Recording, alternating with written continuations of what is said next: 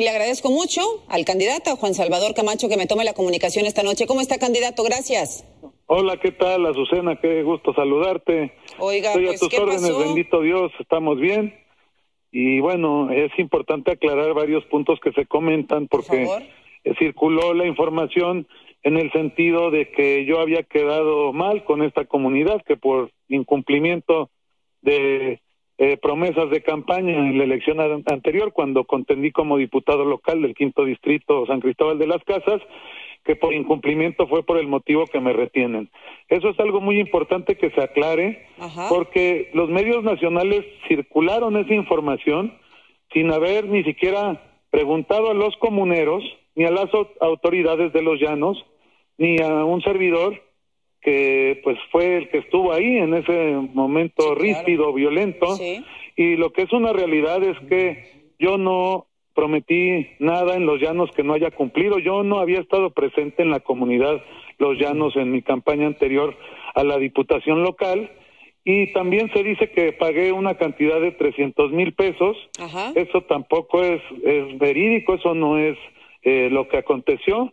Y es muy importante aclararlo porque me llama mucho la atención que medios nacionales eh, de alto nivel y prestigio circulen boletines compartidos Sí. sin antes documentar lo que sucedió. Eso me parece que no debe ser. Bien. Y yo por eso aclaro la situación. Oiga, yo no, yo no había estado ahí, es la primera vez que presenté esta, me presenté en esta comunidad y sabíamos que era una comunidad que tenía fama y que se conoce por ser bastante conflictiva y de alta marginación.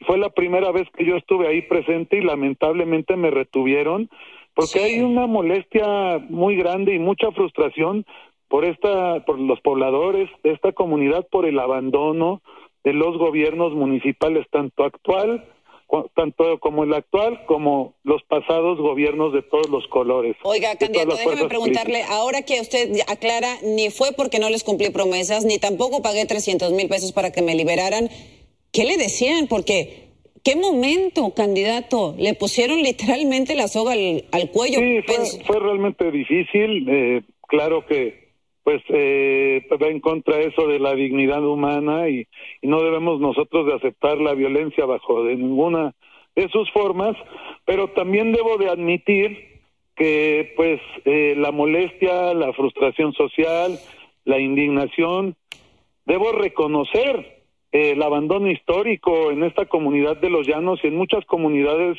eh, de los altos Pues sí. y de San Cristóbal de las Casas, comunidades rurales, donde pues hay mucha molestia de parte de la población contra todos los partidos políticos y contra todos los actores políticos de todas Sí. las expresiones. Ahí no se había parado ningún candidato antes desde hace muchísimos Oiga, años. ¿Y usted, y usted, No- pien- ¿y usted piensa no- volver? no llega la autoridad municipal. Sí, Azucena, vamos a regresar el 30 de mayo a las 2 de la tarde, porque así acordamos con los comuneros y con las autoridades, después de estar nueve horas retenido y después de pues ese difícil momento que todos pudieron ahorita observar en los televisores y que se Sí. viralizó en las redes Sí. sociales, después de nueve horas de, de pues un intenso diálogo y negociación de parte de mi coordinador de campaña, eh, uno de los acuerdos fue regresar a la comunidad ¿Cuándo, y exponer candidato? las propuestas de campaña, pero también nos comprometimos a priorizar en obras de desarrollo humano, Bien. como es electrificación, pavimentación, eh, eh, garantizar agua potable, que es, es una comunidad que no tiene luz eléctrica, que no tiene pavimentación, que no tiene eh, una red de agua potable, eh, que no tiene una casa de salud, que la escuela se está cayendo y que ha sido abandonada desde hace mucho tiempo. Y pues me parece que es ahí donde tenemos que priorizar nosotros Pues sí, que pero- pretendemos pero- gobernar San Cristóbal Pero, de las Casas. ¿Qué forma le tocó de, de- enfrentar esta situación, eh, candidato? A ver, ¿va a regresar cuándo?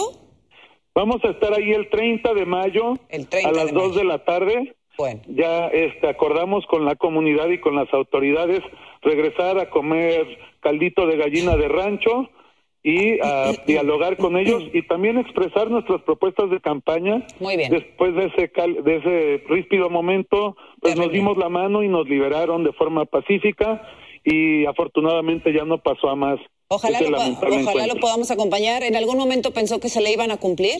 ¿Que sí lo iban a colgar? Pues la verdad sí me preocupé, pero yo veía que era más presión social y que pues me estaban amenazando. Yo percibía eso, eh, estaba dentro de todo tranquilo porque en ningún momento me golpearon eh, me daba cuenta que era más eh, presión y el quererme intimidar que en verdad hacerme daño. Eso es lo que yo estaba percibiendo en esos momentos. Pues durísimo, durísimo. Qué bueno que está bien, candidato. Qué bueno que va a regresar y si podemos acompañarlo, pues, pues lo haremos. Gracias y suerte. de que me acompañen, con muchísimo gusto. Que le vaya muy bien. agradezco mucho la entrevista, Susana. Gracias, candidato. Excelente noche.